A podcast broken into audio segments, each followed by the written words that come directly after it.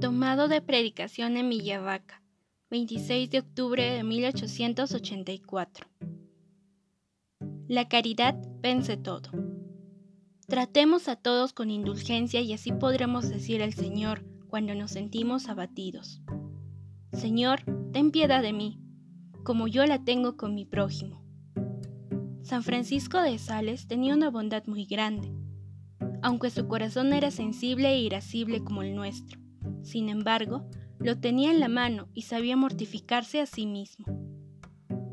Así es como también nosotros debemos amar a nuestro prójimo y disculparlo siempre, mortificando nuestro corazón cuando tiende a tener resentimientos contra nuestros hermanos.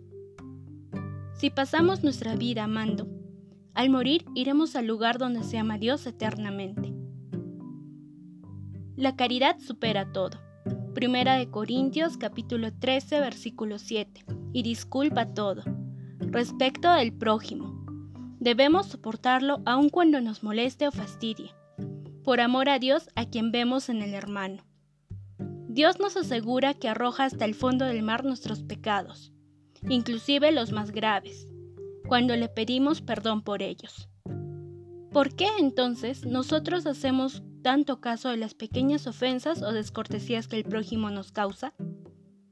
No movamos mano o pie, no pronunciemos palabra, no consintamos pensamientos o afectos que no sean inspirados e informados por la caridad.